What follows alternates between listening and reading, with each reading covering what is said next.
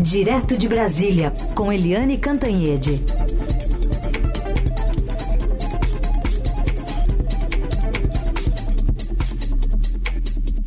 Oi, Eliane, bom dia. Oi, bom dia, Raíssa e Carolina, ouvintes. Bom dia, Eliane. Vamos falar um pouquinho sobre essa trégua na, na guerra, né, que está prevista para começar. Hamas devolvendo pelo menos 50 reféns, todas mulheres ou crianças, um ritmo de 10 a 12 por dia, garantindo pelo menos quatro dias de cessar-fogo.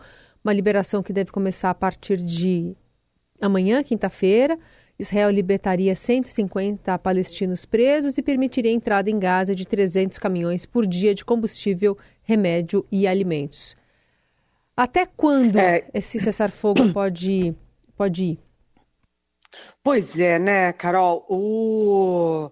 Esse cessar-fogo, que tem um tempo pré-determinado de quatro dias, é, é importante. É importante porque a gente sabe que entre os reféns tem pessoas idosas, tem crianças, tem pessoas com diabetes, doenças é, crônicas, enfim, é importante, tem um apelo humanitário importante. E é o interesse pragmático dos dois lados, porque solta refém daqui e solta presos é, palestinos dali. Mas isso não significa resolver a questão da guerra. Né? Ninguém está trabalhando com a hipótese. Se a gente lê uh, um pouco da imprensa internacional e aqui dentro do Brasil, ninguém trabalha com a hipótese de que esse cessar-fogo seja o um indício do fim da guerra. Né? Uh, Israel foi longe demais né, no, no ataque, já tem mais de 12 mil mortos. É, o Hamas começou tudo, evidentemente, a gente sempre repete isso. Quem começou essa guerra foi o Hamas, num ataque terrorista né, contra civis israelenses, é, sabe, um ataque cruel e inadmissível. E Israel, com todo o poder bélico, respondeu assim sabe, avassaladoramente.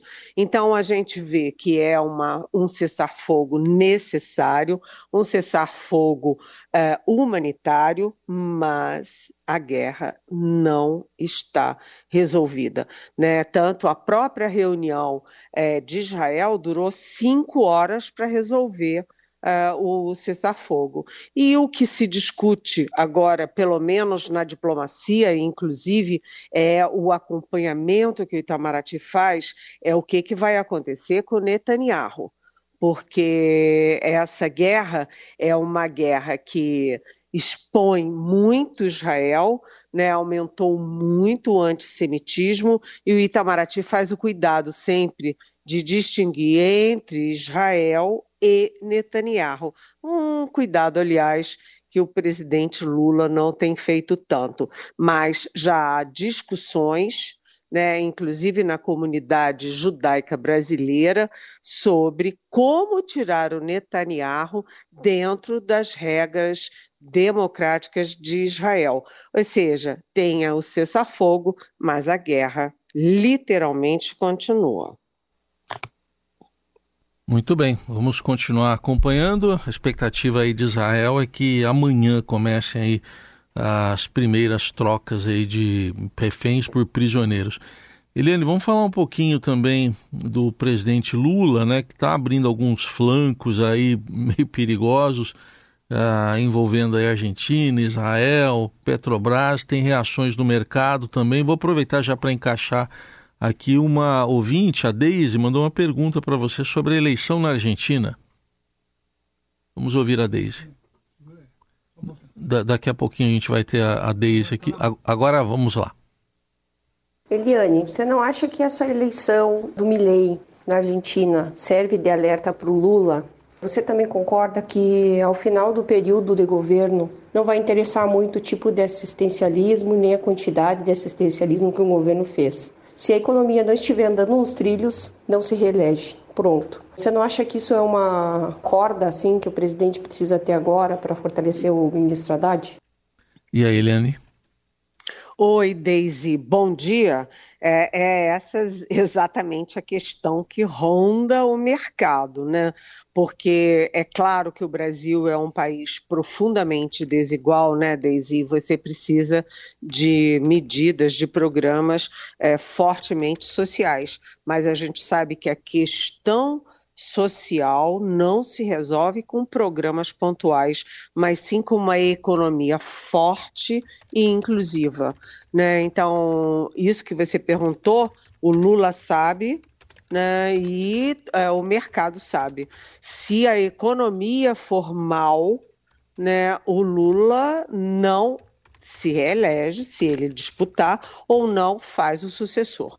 Né? Tudo está nas mãos da economia. E a economia é aquilo, né? o que as pessoas leigas dizem, ah, porque os mercados e o Lula atacando os mercados, atacando o pragmatismo, não precisa déficit zero, etc. Isso tudo uh, é uma forma de minar né, as bases da macroeconomia. E se você é, mina as, as bases da macroeconomia, no fim do caminho, quem acaba sofrendo as consequências são exatamente os mais pobres. Aliás, como sempre. Então, respondendo objetivamente a sua pergunta, Daisy, sim, né, a, a economia da Argentina, que está esfacelada, é um alerta para o Brasil e, particularmente, para o presidente Lula, porque você tem ano que vem eleição dos, nos Estados Unidos com o Donald Trump na frente. Você tem os bolsonaristas já fazendo caravana para capitalizar a vitória do Milley na Argentina. E você tem aqui, né, uh, no Brasil, o Bolsonaro está inelegível pela lei, mas o bolsonarismo está muito atuante. Então, Trump, Bolsonaro e Milley são sinais amarelos para o Lula. Agora, a, a pergunta do Heisen para mim foi sobre os sinais, né? O, o, Lula gosta de viver perigosamente, né? A gente vê que o, no caso da Argentina, por exemplo, o Milley é amalucado? É. É perigoso? É. Ele atacou o Lula? Sim. Mas a gente lembra que política externa é pragmática e política externa é feita entre estados. Né? Governos vão, governos vêm, mas a Argentina continua sendo fundamental para o Brasil e o Brasil para a Argentina. E o Lula está reagindo, é, vamos dizer assim, de muxoxo em muxoxo. Parece criança que faz é, bico e diz: não vou comer, pronto, não quero comer. Acontece o seguinte: ele não pode se igualar ao Milley. Se o Milley é isso que a gente sabe, o Lula tem que se mostrar um estadista, sabe? Acima do Milley. Não pode reagir na mesma base é, sabe, sem sentido, absurda do Milley. Ele tem que se mostrar diferente e se mostrar um estadista. Estadista trabalha é, Estado a Estado, né? E o Lula está tá reagindo com o fígado, o que é ruim para os interesses brasileiros e do próprio Mercosul e do próprio da própria América do Sul. Além da Argentina, o Lula toma decisões que são, sabe, incompreensíveis, como por exemplo, ontem é, conceder a medalha da ordem uh, do Rio Branco, ou seja, a medalha do Itamaraty, para o embaixador palestino no meio de uma guerra, que obviamente tem dois lados, e no meio de uma guerra em que o embaixador de Israel é, só cria problemas aqui dentro do Brasil. Então, o que, que o Lula faz? Infantilmente, novamente, né, juvenilmente, vai e condecora o embaixador da Palestina. Isso na, na diplomacia e na política, esses sinais são são muito claros. É uma forma de o Lula agradar um lado e irritar o outro. O que que o Brasil ganha com isso? Além disso, a questão da Petrobras, que a gente já vai falar daqui a pouco, que fica aí no ar. Agora vai ter aumento da conta de luz. E, para concluir, isto tudo já se reflete nas pesquisas. Né? A, a gente vê que hoje está aqui na capa do Estadão né? a, a pesquisa da Genial Quest mostra que a avaliação negativa do Lula subiu cinco pontos percentuais em relação a novembro e apenas 9% do mercado financeiro avalia o governo Lula como positivo. Então, o Lula precisa me ser menos infantil e mais pragmático nas manifestações e nas relações de Estado a Estado. A Petrobras tem esse embate ali sobre política de preços entre ministros que estão pensando em baixar o preço. O presidente da Petrobras, Jean Paul Parates, está defendendo a política, a manutenção da política da estatal. Parece que tem reunião marcada para hoje, Eliane. Sim, tem nova reunião. Né? O presidente Lula ontem reuniu uh, o ministro de Minas e Energia, o Alexandre Silveira, é, o presidente da Petrobras, Jean Paul Parates, o ministro-chefe da Casa Civil, Rui Costa, e botou de quebra o ministro da Fazenda, o, o Fernando Haddad. E é, nessa reunião, a reunião foi muito tensa, segundo a gente, uh, segundo se informa, né, para a gente, assim, com muito cuidado, mas sim, foi muito tensa. Por quê? Porque a ala política do governo, liderada pelo Rui Costa, quer que o Prates haja não como presidente da Petrobras, mas como um assessor político do Lula, fazendo o jogo político, usando a Petrobras para o jogo político do governo. Aliás, isso é uma, sabe, é uma é frequente na relação de governos com a principal estatal brasileira. Então, a gente vê que o, o Lula está num extremo, o Bolsonaro do outro, mas ambos têm o mesmo instinto de usar a Petrobras politicamente. Então, o dólar caiu, né? Você teve um, uma queda no preço do barril de petróleo no mundo, e aí o, a ala política diz, ué, mas se caiu o dólar, se caiu o preço do barril do petróleo, por que, que não cai o preço aqui na bomba? Né? E aí o Prates explica o beabá de uma empresa, que é o seguinte: não pode abaixar porque tem que aproveitar este momento para compensar as perdas que foram acumuladas enquanto os mesmos preços estavam em alta. E os preços estavam em alta, a Petrobras segurou os preços internos né? Não aumentou o preço na bomba e agora os preços caem, ela vai ter que cair os preços. Então a situação do Prates é uma situação delicada e inclusive porque não é só uma questão de preço. Há também outras pressões políticas, né, para, é, enfim, investir mais em plataformas, é, enfim, é, usar a Petrobras para uh, fazer investimentos em fertilizantes, é, produção de óleo e gás, tudo com não com uma avaliação técnica, mas com uma avaliação política de interesse do governo. E aí, uh, uma fonte minha estava me falando agora de manhã, né? Uh, é aquela velha história.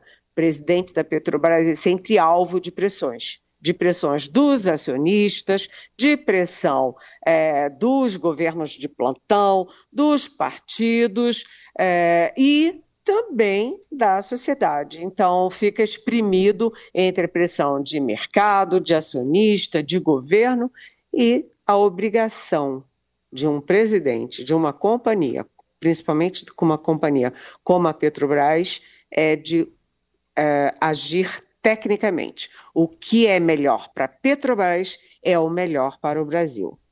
Bom, Eliane, outro assunto vem lá do Congresso Nacional, também outros embates estão ocorrendo lá. Um está previsto para hoje, que é a votação da PEC que limita poderes de ministros do STF. Pois é, é, são, essa semana a gente estava falando ontem aqui, né? Essa semana é muito tensa no Congresso, é, muitos, uh, muitos flancos é, do Congresso, um com o Supremo Tribunal Federal. A intenção agora é, e o, o Ariovisto, que é o, o, relator, né, o senador Ariovisto, ele hum, tenta, vamos dizer assim, calibrar melhor o projeto uh, fazendo o seguinte: mantendo as restrições para as decisões monocráticas, ou seja, de um só ministro é, um só ministro pode derrubar uma decisão do governo, pode de, de, derrubar uma medida do Congresso, enfim. Então, sim, manter isso, mas é, retirando ou amenizando a, a segunda questão que está nessa PEC, que é a questão da, dos pedidos de vista. É, até porque o próprio Supremo já tomou é, medidas para é, minimizar o efeito. Né? Hoje, o, o, hoje não, a regra era o ministro pede vistas e pode ficar sentado em cima daquela decisão anos. Né? E o próprio Supremo limitou esse poder de vistas, é, que também é um poder individual, né? Então, o Congresso, para mitigar um pouco o projeto, está querendo manter aí uma mudança na decisão monocrática, mas retirando a questão do pedido de vistas. A outra questão é a questão da LDO, a Lei de Diretrizes Orçamentárias. O Danilo Fortes, que é deputado, ele quer é, agora está inventando uma moda que é retirar do PAC para é, fortalecer as emendas parlamentares. Isso é abrir um flanco do Congresso é, contra o governo. Então, intensas articulações e negociações e o Congresso com a faca e o queijo na mão. Vamos ver como é que, é, como é que evolui isso, né? Muito bem. Eliane, rapidinho, tem uma pergunta da Emanuela do Jabaquara. Que história é essa de aumentar o ICMS como antídoto à reforma tributária? Só me faltava essa o consumidor pagar a conta de governantes. Governantes. Ninguém vai fazer, ninguém vai frear isso? Oi, Emanuela. É, o negócio é o seguinte, a reforma tributária, ela tem muitas pontas e muitas pontas desencapadas. Então, você tem aí a pressão dos estados, a pressão dos municípios, ninguém quer perder e, se puder, quer tirar uma casquinha e ganhar um pouco mais.